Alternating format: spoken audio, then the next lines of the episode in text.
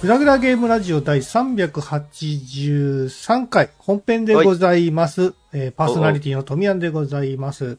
はい、パーソナリティの安です。はい、この二人でやっていきます。よろしくお願いします。よろしくお願いします。ということで、もう9月ですね。はい。いや、早い早い。だいぶあ9の月があっという間にねね、暑くなくなり、こう、涼しい日が続いておりますけども。うん。ね、皆さんいかがお過ごしでしょうかということでございますけども。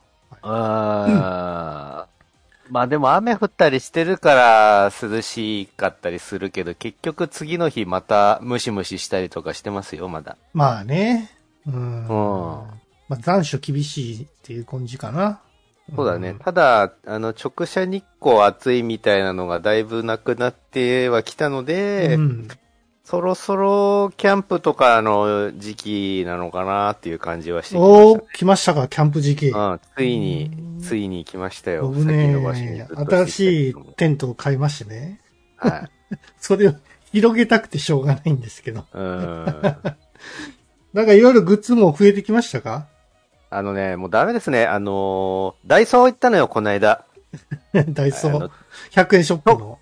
そう、特に理由もなくダイソー行ったらね、めちゃめちゃ広いスペースにね、キャンプ用品コーナーみたいなのができててね、はい。うわ、やべえ、これ便利じゃんみたいなのを片っ端からね、買ってしま って、最近多いですよもうなんかね。そういう100円ショップのキャンプコーナー、多い。ね。まあ、流行ってんだろうね、それだけね、やっぱり。キャンプブームですかね。はい。うん。もうあの、なんか、使い捨てのバーベキューセットみたいなのもあったりするんですよ。そうそう使い捨てなのかななんか100円ショップのそのキャンプセット集めりゃ、一発にね、うそうそう一泊できそうなんですよ感じですけど ね。めちゃめちゃ便利なの。なんか寝袋とかもね、1000円とかで売ってん寝 の。袋は、いや、安すぎないそれはちょっ と、けど。オールシーズンは無理でしょ冬とかは多分厳しいんだろう多ね。分まあでもほらう。う、ん。それなりにあったかい時期、春とか秋とかまあまだあっまたらあ全まあ然いけるんじゃないそんなんでも。頑張ればね。うん、なんか便利なものいろいろ売っててさ、お手軽にキャンプが楽しめるもの、うん。まあ、安いいことだなって思いましたよ。まあ僕は食器とかああいうのは揃えましたけどね。うん。 100うん円ショップだったらちょうどいいかなと思ったり。必要だよね。うんあと使い捨て物とかはね、必須じゃないですか。はい。そうそう富谷さん、あのー調理調理するときにさ、はい。まあ、ご飯作るときに、はい。えっ、と、ど、どうするのいろいろあるじゃんその、火を用意するのに、はい。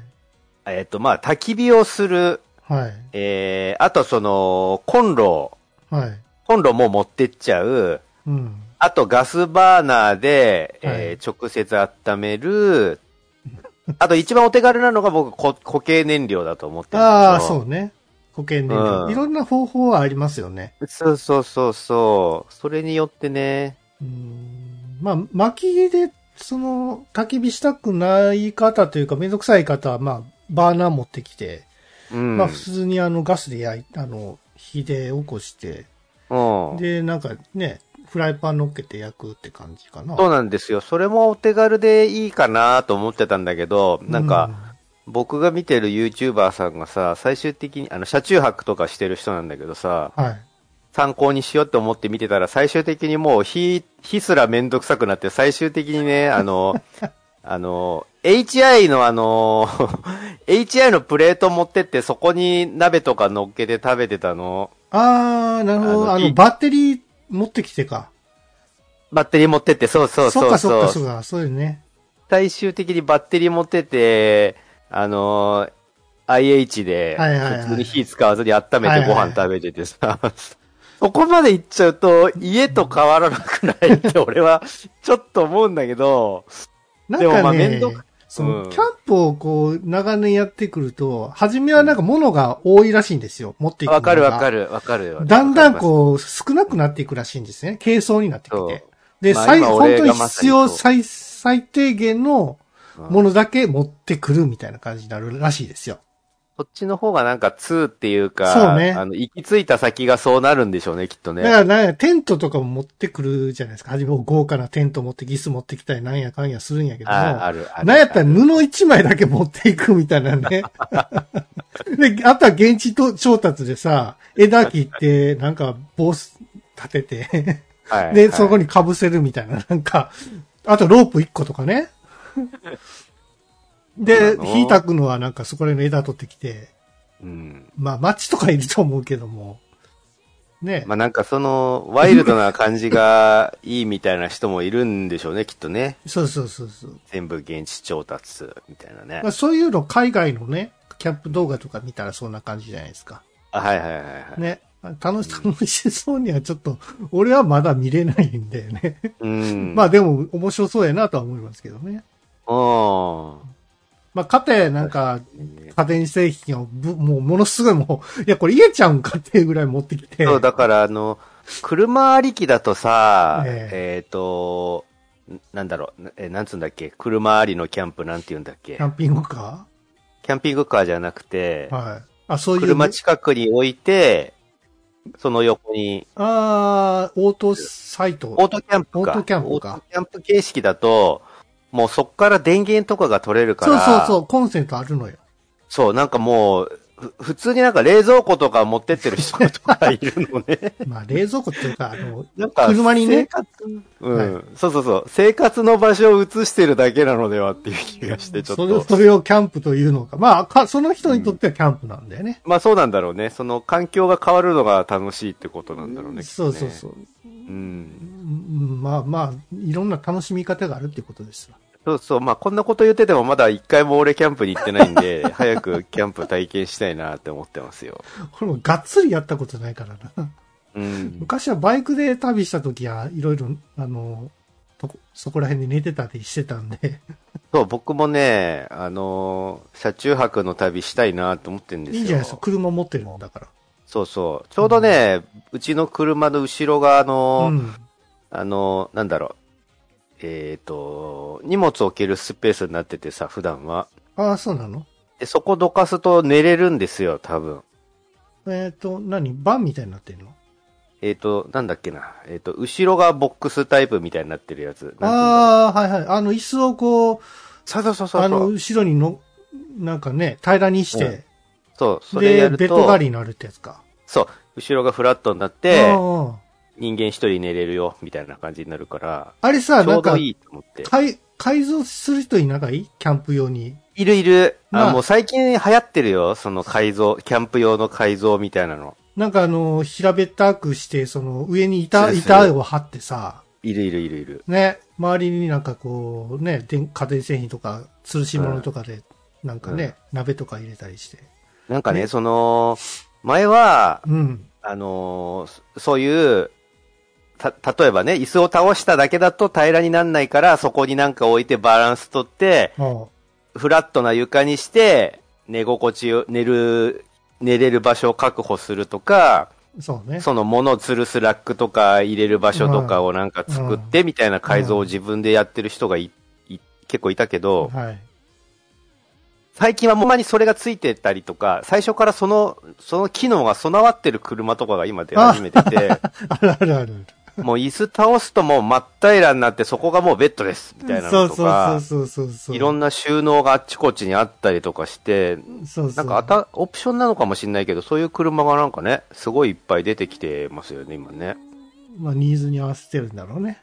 うん。うん僕、一番驚いたのがさ、うんは怖って思ったんだけど、あのー、えっ、と、それもワゴンタイプの車だったけど、うんワゴンタイプの車の上に、うんなんかちょっと膨らみみたいなのがあって、うんえっ、とね、イメージとしては、えーよく車が上にさ、屋根の上にさ、うんルーフの上にあのーサーフボードを乗せるためのケースみたいなのを乗せてる車あるじゃないですあか。ーあるある、あるよ。何でも乗せられるからね。あのーなんやったらチャリンコでも上に乗せたりするからね。そうそうそうそう。で、その、サーフボードを入れられるケースみたいな膨らみが上にあって、うんそれがパカーって展開すると、うん。あの、テントになるんですよ、車の上に。ああ、そそういうの見たことあるよ。うん、で、車の上でテントをするんだけ ど、怖くないんかね。うん。お前、え、下はどうなってんの下は、下で寝りゃいいやんか。 え、下ってだから、上に増設するんじゃなくて、しその、ね下、下は何下用で、なんか、リビングとかになってるの。下はどうなってたかな下は荷物とかがあるんじゃないの多分あ キそうャなンんだプの。う。。うんで、その、なんか横になんかちょっとしたはしごみたいなのがあるから、うんそっからひょひょいって登ってって、ロフトみたいな車の上で寝るんだけど。 そうまでして、うん簡易ベ、簡易ベッドみたいなもんですよ、要は。まあ、イメージとしては多分そうなんでしょうね。ね。うん、俺はそこまではやり、 やりたいっていうわけじゃないし。どうやったら別にホテルで寝たいわ。 まあ、 最終的には突き詰め、寝心地とか突き詰めていくと、ホテル最強ってなる けど、シャワーもついてるしな。 そう。結局そこに行き着いちゃうけどいやいや、そうだな今のところ、今のところそれには気づかないようにしないといけないから、俺た ちは。いや、僕もね、その一人暮らししてて、その、はいえいちいち家賃とかもさ、バカ高い家賃とかも払ったりするじゃないですか。そうだね。更新料もそうだし。そうです前やっね。たらなんかキャンピングカー一台、ね、その買って、うんで、こう、どっか行って寝て、で、うん寝たらもうすぐ会社行けるようにするとか、うなんん。やったらそうん、のキャンピングカーの中で仕事できる感じとかね、とかね。うんそれもできるじゃんか。うん。まあ、あの、海外とかそういう人いてますよね。うん。なんかその、じ、じ家はもう自動車の中でやってるみたいあの、ノーマッドってやつですよね。家を持たない。な。ああ、そういう人ね。う。うんあとほら、アジアの人だったら船で生活してる人かな。はいはいはい。うんああいうのでもええかなと思いますよ。日本でもね、僕が見てる YouTuber さんでね、うん。あの、ご夫婦で、ご夫婦かな恋人同士かなあごあ、夫婦、いるよね。男女で、あの、ワンボックスカーで、うん。日本各地を旅してる人がいて、多分今もやってると思うんだけど、その、あっちこっちで車中泊しながら旅してる人いて、多うん分あれ、車の中で、ノートパソコンで仕事とかしてんじゃないかなって思うんだけど、うんいいいじゃないまですすか。ね、今。うん。まあ僕らはほら、そんなにこう、広い空間必要ではないんで、うん。僕のその、手の届く範囲でいいんですよ。なんやったら。うんわかるわかる。まあ4畳半ぐらいで十分なんですよ、僕の生活、うんけんはうんけ生活範囲なんてね。うん。だからもう、自動車の中でも十分だったりするから。まあ寝るだけならね、全然ね。うん、でもやっぱりね、空間がやっぱり高さがね、ないとちょっときついかな。そうね、圧迫感ありまうすんね。。そうそうそうそう。うん。まあ本当にキャンピングカーみたいな大型のね、あの、自動車になってくると、免許をまた別に取らないといけないでしょ、あれ。普通免い許や、でキャンピングカーは普通免許でいいんじゃないあ、本当普通免許できうんるうん。いじゃあ大丈夫なのかないんじゃないですかね。じゃあも将う、来て的にはね定年したら、定年だったら俺はうん。キャンピングカーでい日本一周しましょうかしら。いいんじゃないでも定年したらって言うけど、そんなに遠い先でもない から、そろそろ計画立てとかないと。そうやな。 あでもな、仕事をまだいずっとやるからな、結局。はいはいはい。そう。うちうち定年ないんですよね。なんか我々の職種はさ、そうんの体がもうついていけないからみたいなのあんまないもんね。そうね。うん。うん。なんか手、手動かなくなったとかいうのはさすがにやばいけ ど、頭回らんかったら、ボケてたらね。ととかで、それ最悪だけどね。怖いですけど。うん、でも全然、なんか、引退してどうのっていうのあんまり聞かへんしな。うん。なんか、この、なんかね、この業界ができてから多分さ、うん。もう年で引退します、定年しますみたいなの聞かないじゃん。そうそう。我々の業界。そう、ね。だからまだないんじゃないのその定年する人とかいないんじゃないの そうね。僕、ファミコンで、ファミコン時代の時もうクリエイターになってたから、うん。でもやっぱりその先輩っていうのは全然話聞かないんですよね。どうなったかって。うん、まあ、つながりりがないっていうのもそうなんですけど。ただまどうなあ、ってんだろうね。第一線っていうか、まあ、その、まだ第一線で活躍してる本当にファミコンクリ世代のクリエイターたちってまだやってる方も本当にやってるし、うん。まあ、その、クリエイターとしてやってるか知らんけども、まあ、YouTuber みみたいな感じでね、配信されてもしてるじゃないですか。うん。うん。まあそういうのを見ると、あ、まだまだ現役なんやなって思いますけどね。うん。確かにえー確かに。まあまだまだね、若いですからね。この100、100年も経ってないからね。まあね、業界自体ね。うんうん。はいはい。まあそんな感じでね、あの冬、冬か秋冬になったらちょっとキャンプ時期なんで、我々もちょっとその辺はちょっと計画しやっていきましょうということです。はいはい。他になんかありますかね 今日は。ちょっといろいろ喋ることあんまりないんですけども。そうですか僕ありますよ。実は。あ、そうなんですか。うん。今日ね、あのーライブ行ってきたんですよ。またかって感じだけど。あの、初音ミクさんのライブ行ってきて。ああ、なんかありましたね。そういうのあ。のマジカル未来っていう、はいはいはいま前僕がもう、瀬戸りに打ちのめされて大泣きしたってやつの、あえっ、と、今回は10周年なんですよ。ああ、もうそんなに経つんですね。そう、もうね、10周年経って、僕がね、あの、最初に、ああ、俺オタクの気質があるわって自覚したのが、その初音ミクさんきっかけだったんだけど、へー初音ミクさんのライブに行くようになったのが、うん初音ミクさんがね、えっと、まだ5歳とか言ってて生まれてから、その、ソフトがね、ソフトができてから5歳、5 年しかまだ経ってないって、うわ、初音ミクさんまだ5歳だよとか言っててネタにしてたのが、今もう15年なんですよ。15歳になってんのね。もう普通に外見相応の年じゃんって思ってんだ けど。で、まあそっから始まったそのライブ、マジカル未来ってライブも今回で10周年目っていうのすごい節ね目なんで、うわ、これ行かなきゃって思ってチケット取って行ってきたんだけど、おうあのね、なんだ、えっ、と、割とその節目だからっていうんで、まあ日本各地からも人がいっぱい来たりとかするのはもうもちろんなんだけど、うん。あの、知り合いのね、あの、アメリカ人の人が、え、知り合いのアメリカ人おるのアメリカ人の人が、うんあの、多分僕の知ってる範囲では、アメリカで一番初音ミクさん好きな人、その人だろうって思ってんだ けど、その、 ツイッターで知り合った初音ミクファン USA っていうアカウントの人がいて、はい。で、相互フォローしてるんだけど、はい。えっとね、去年とかに、去年のマジカル未来にも来ようとしてて、その人が。で、チケット取って、はい航空券も取ったのに、コロナのせいで来れなくなっちゃったんですよ。うんそ。の日本に来るの自体がもう無理になっちゃって、うん。で、もう航空券も全部パーになってしまいましたとか言って、すごいあらまあ悲しんでたんだけど、その人が来るって言うんで、わあ、どっかで会えると嬉しいなとか思ってて、僕。ただ言うても会場広いし、そうそう、あの、偶然会えるかわからんなって思ってたら、はあの、僕がライブ会場パーって行って、行ったらその入り口のところでやったら写真撮ってる外人さんがいて、 うわ、あの人だって思ってあ、んなんでわかんの姿が。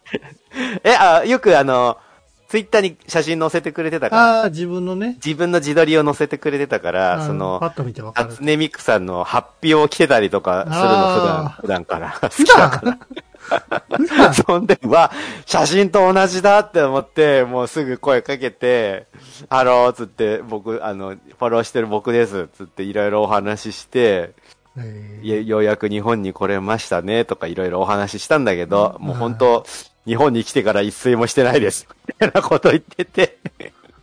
なんかね、大変だったらしいのよ、その免疫とかで検査とかするから、ああ、そうか。まだ緩和してないのか。そうそう、日本に来てから、その検査する時間で、その結果が出るまでの時間とかもあって、そっかそっか。で、それから、そのマジカル未来って本当は金曜日から始まってんのうね。ん金、土、日とかになってんだけど、その金曜日もその人ライブに行ってたから、うん。全然寝てなくて眠いです、みたいな。 言ってて。あ、日本語できるの ね。日本語そう、日本語ね、割と達者なんですよ。だかあらー僕が片言の英語だけど、向こうは日本語わかるから、じゃあ日本語でいいや全然コミュニケーションに、あの、差し障りがないみたいな感じで、何い歳ろいろ何楽し歳く。あ、何歳だろう年わかんないけど、えっとね、若い人。アメリカ人の人なんだけど、アメリカ人が割と年が上に見えるのを差し引いても、俺より上だと思います、多分。多分ね。そうなんや。そうそう、そんでね、めちゃめちゃすげえ喜んでくれて、あの、作ったステッカーとか名刺とかくれて、で、あと、これ、アメリカのお菓子です。つって、アメリカから持ってきたお菓子をいっぱいくれたの。チョコレートとかの。で、うわ、めず、すごい嬉しい。あの、アメリカのお菓子なんて食べたことないですよ。って、ありがとうございます。珍しいですね。つって食べようとしたら、キットカットなの。あーで も、アメリカのキットカットね。アメリカのね、アメリカのキットカットなんだけどうん、キットカットは日本にもあるな、とか思 って。いや、そうやって味がね、アメリカの味かもしれないじゃないですか。そうなのかなまだ食べてないんだけ ど。 まあ、キットカットだと思って、見たことあるわ、とか思 って。まあ、そうやっていろいろ交流したりとかして。で、まあ、いざライブ見てきたんだけど、なんだろうな、その、まあ、セットリストとかすごい気合入ってるのはもちろんなんだけどうん、初音ミクさんがね、なんだろう。もう10、10年、10年目ともなるとね、なんだろうな。髪の毛とかがツヤツヤなんですよ。キューティクルがピッカピカなの。 モデリングもだいぶ綺麗になってるんですよ。いや、違うな。あの、もう、あれですよ。トリートメントをしっかりしてるってことです よ。いや、技術力も上がってるっていうことやろで、あのー とか。あのスクリーンみたいなのは進化したのえっとはね、多分透明度とかは進化してるんだと思うんだけど、あのー、透明度とかし、その技術的にどういう新しい試みはあったのかはわかんないですけあーど、うんまあその、い今まで以上に違和感なく、その、ミクさんがその場にいる存在はいはい感みたいなのもはなんかリアルって思ったし、うんあと相変わらずね、ダンスがキレキレで、めっちゃキレキレなのに、一切息を切らす様子もない、さすがミクさんだなって俺は思ったんだけど、それだって、 キャプチャーやし。あのね、あのーステージ、割と手狭なステージに、ま、まあ、普段はミクさん一人でいろいろパフォーマンスしてるんだけど、最終的には、えっと、ミクさんファミリーがう、んえっと、総勢6人バーって集まって、その、ああ、はいはい。吸って、もうね、ドミヤさん今、あーっていうのを俺も思ったけど、 そのステージ上で6人が、わちゃわちゃわちゃわちゃってもう入れ替わうりわー立ち替わりすんのよ。めんどくせそれ、そう。で、 俺も、うわーこれめんどくさそうってすげえその、作り手目線で思ってしまって、え。もうね、多大分変で一すよ切そのぶつかったりとかは回避してるとは思うんだ けど、振り込んだりとか絶対してないと思うんだけど、うんうわー大変なことしてるわーって思って。そう、あれキャプチャーしてさ、そっから手作業なんですよ。そうでしょうね細かいところもそうでしょうねそのさ僕そういうのもやるからさ、わかるもうめんどくせえんだ、あれもう。わかるわかる、わかるよ。あとさ、ちゃんとあの声もさ、合わせないといけないんですよ。リップシンク。はいはいはいはい。わかるわかる。うわ、あれめんどくさいんですよ、あのリップシンク。はいはい何回も声聞いてさ、わかるよ。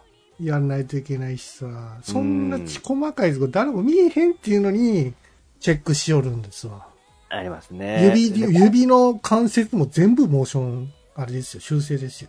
いや、指とか大事よ。あの、仮にもその、一応アアイドルさん的な立ち位置だから、指先の動きとかは特に気をつけた方がいいと思う。手の表情とかいやねい。もうやりたくないです、あれ。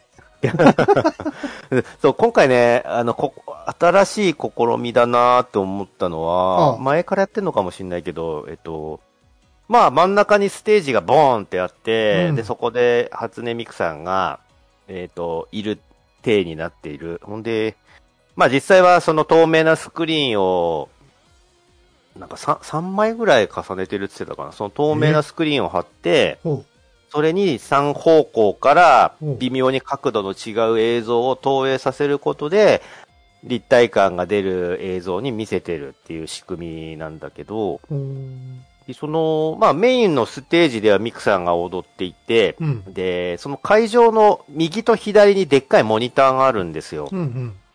で、そのモニターでは、そのモニターでも、うん。初音ミクさんの映像が流れてんだけど、うんその映像は、うん。えー、ステージ上の初音ミクさんを別のカメラで撮っている体の映像が流れてるのうん。うね。ん。はいはい。だけどもちろん実際にはステージ上にはカメラはないわけなので、あの、一切カメラ、カメラマンみたいな人いなかったから、だってムービー。 当たり前なんだけど、その、それはまた別連打で撮ったやつを、そうそうそうですよお同じタイミングでそこに流してるってことなんですそよれね。は、でそそれれは大したことない。でも、なんだろうな、その、それって、うん。あの、あい、えっ、と、声優さんとかアイドルのライブではごく当たり前にやってることなのに、うん。それを今までやってなかったんですよ。ああ、そうなんだ。初音ミクさんのライブっていうのは、そのステージ上だけ見ててくださいねっていう程度ああ、そうだったんだよね。うんそれ、が、その、サイドモニターでうんうん別アングルの初音ミクさんがポンって、ね、俯瞰の絵とかでポンって映るだけで、ああ、なんか、それっぽいライブっっぽてい。いう、その、そうそう、ライブ感あるってすげえ思ったのね。あそうでしょうね。今の今までやんなかったけど、これだけでなんかライブっぽくなるんだなって思って。だったそれがら、新なんしいか試みだ現実のスモークとかさ、そうの、ん。紙吹雪みたいなものとかも、なんうか、その、リンクさせればもっと面白いよ。そうだね。うんえっ、と、そうだね。えっ、と、過去でやってたかな。足元にスモーク焚いたりとかは過去でやってたかもしれない。い紙吹雪はどうだっけかな。現実のなんか空間の物体を、まうんあ、実際の映像の方に回すみたいな感じで、そうですね。そういうのもできるそのうですで、ね CG の中でなんかやったりとかね。そうそうそうそうできますね。そうそうそうそううん。まあねそうそうそういう、まあ、そのなん10、10周年、15周年えっ、とあに20周年マジカル未来は10周年。 10周年か。テンスアニバー10サリー周年やるとね、だいぶその映像も綺麗になったり、技術革新でね、そのうんもっとリアリティになってくると思いますけど も。ねまあやってる演者さんはね、変わらないと思いますけどね。う。うんん。まあ、キャラクターがどんどんこう、こうファミリーが増えてくると、 なかなかこの人出てこないとか、この人出が少ないみたいななってくるんですかね。まあ、えっ、と、推しキャラとか。今回の、ライブでも一応その、初音ミクファミリーみたいなのが、えええー、総勢6人、ミクさん合わせて6人いるんだけど、その人たちの歌は、く組には入ってないのね。いや、あるよ、あるあある。るんだえっとね、えー、基本的にソロを1曲、2曲ぐらい歌って、あとはそのユニット、うんうんうん。えっと、この人とこの人とこの人の組み合わせで歌う曲みたいなのがあるはかいはいら、そういうのでまた1回、2回ぐらい出てくるみたいな感じで、なるほどねで、あとは基本的にミクさんが歌ってて、最後の最後で全員集合して、うんわちゃわちゃーってなるステージ 上で、もう、うわ、めんどくさいってなるやつを。あれってアンコ最後のー最後にル、やアるンアンコールみたいなのあるのアンコールもある。ああるんだアンコールは、そのアンコールっていうのが口に出せないから、そっか。もう拍手です、拍手で今は、基本的に。えつまんないやつです、拍手なんで。ーあの、ペンライトみたいなの振るんでしょフルフル、うん。ネギ、そうそうネギの色で。もうあのー初音ミクさんの楽曲でね、あの、グリーンライトっていう曲があってね、はいはい。まあそれはまあ今までずっと聴いてて、まあまあ、それなりにいい曲じゃないですかって思いながら、今まで聴いてたんだけど、それを今日のライブで披露してくれた時に、そのグリーンライトっていうのの今が、ああ今俺たちが振ってるペンライトの色のことだっていうのを気づいて、そして今この瞬間がグリーンライトじゃって思った 時に、うわーって一気に泣けてきて、この瞬間のことを歌ってたんすねって思って、めちゃめちゃ良かった、そのグリーンライトってないんう曲か映像は映像としてさ、その面白いっていうか、まあ楽しめるんやけども、うん。その、本当の生で、こう、モーションキャプチャーしたものを、その、お客さんと一緒一体化させるためのライブって、あれば面白いのにね。そうだね。えっとね、それはちょっとできる。できるんだけども、やっぱりほら、ああなんかちょっと、ちょっと間違った感じになるかもしれないじゃないですか。そうだね。ポリゴンがボーン、どどっか行ってたの持ったりとかさ。すごいなーって思ったのが、あの、VTuber さんのライブ、VTuber さんのライブは基本的に生じゃないですか。生なんですよ、あれ。ああ、そうなんだ。で、え誰だっけかな犬神コロネさんかななんかね、バク転したんだよね、ステージ上で。あの ー、まあ、できなくはないか。本人がバク転できるのもすげえんだけど、うんその、リまあ、リハーサルするかなリハーサルとかしたのかなその、V、V というものがどうなるかわかんないものなのに、本番でバク転するって勇気あるなって思ったの。うーんうん。だ大丈夫まあ大丈夫バクは転大丈夫か。取れ、取れたんだ。うん。じゃあできたんだ。そう。だからそれが勇気あんなと思 って。なんか、パーンって外れてなんか棒立ちで固まるみたいな、ねなんかそういう、なんかさ、あるあるある。挙動も。でもおどう起こなんですか昔はそういうのよくあったんですよ、頻繁に。り今はよくできてるキャップシステムだから大丈夫なのかね。そう、昔本当にあの、ゲームキャプチャーやってる時とかはさ、まあリリアルタイムで見れるんですよ、ゲームキャプチャーも。うん。あの、モーションしてる最中も。でもはいはいやはっいぱりね、ちゃんとリンクしない場合もあるからさ、うんうん、うすごん。くね、こう、後で保管するのが大変だったんですけども、えー今はだいぶ性能も、精度も良くなってるから、うん。本当に簡単に拾う、なんかこうリアルに拾えるかもしれないですね。そうなんかね。でもやっぱり一番初めの T スタンスで ポーズ取らないといけないのはお約束らしいですよ。そうだよね。そうそそうう、そうあれ、みんな V の人たちもあの、入りますっていう時にまず T の字になるの面白いよね。そうそうそう。あれ基最初本、 T の字基本らしいな。 あれ面白い。うん。そう、いろいろ V、VTuber あるあるみたいな話も聞いたりとかしてて面白いわ。ねえですね。うーん。まあ、でもそう実、今度ほら、今度っていうか、前に僕があの、なんだっけ、オキュラスクエストで一回 VR 体験した時に、初音ミクさんのなんかライブはい。というのを見たことあるんですけども、うん。まあやっぱりこう、ライブはライブ的にこう見てて面白いなと思ったし、うん。まあ実際にその、まあ本物とは違うんですけども、うんなんかライブ感は伝わってきましたよ。うん。で、自分の好きな曲がかかるとやっぱりね、テンション上がったりもするし、うん。うんまあ、それはなんか僕もそういった VR ライブみたいなのがね、うん本当にちょっと行ってみたいなって思いましたね。うん。いいですようねん。。だかうん。うん。らポッポコさんのライブとかも行ってみようかな。ポンポコさんライブとかやるのポコピうん。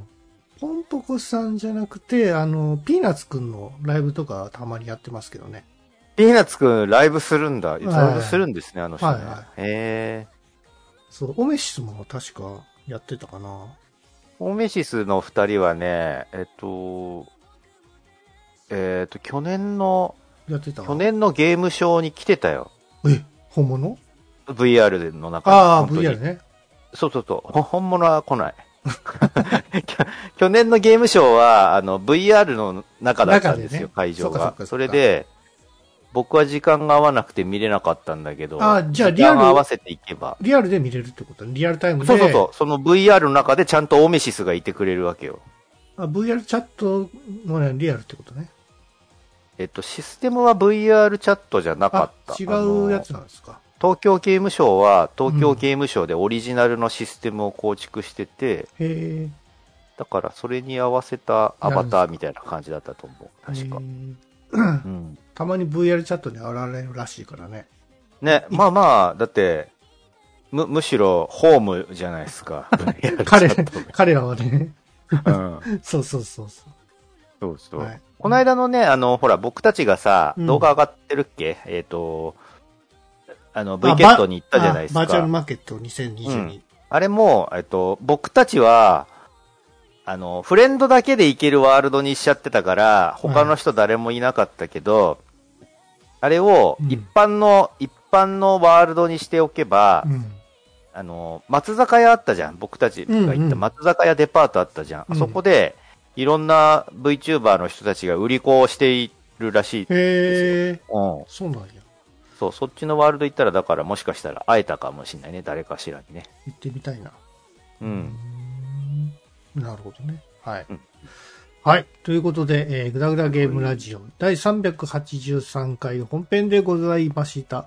はい。